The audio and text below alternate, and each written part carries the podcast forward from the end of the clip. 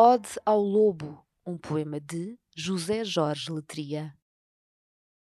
Devo-te a primeira sensação de medo.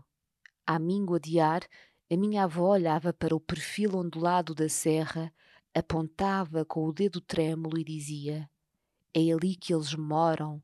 Vêm pela calada da noite e levam os meninos que se portam mal, estudam pouco e não comem a sopa. Eu sabia que tu dormias debaixo da minha cama de madeira escura e que entravas, furtivo e tenso, dentro das lendas e dos provérbios, só para eu saber que o medo é a cara oculta da coragem e que a minha avó só te nomeava por amor e por respeito.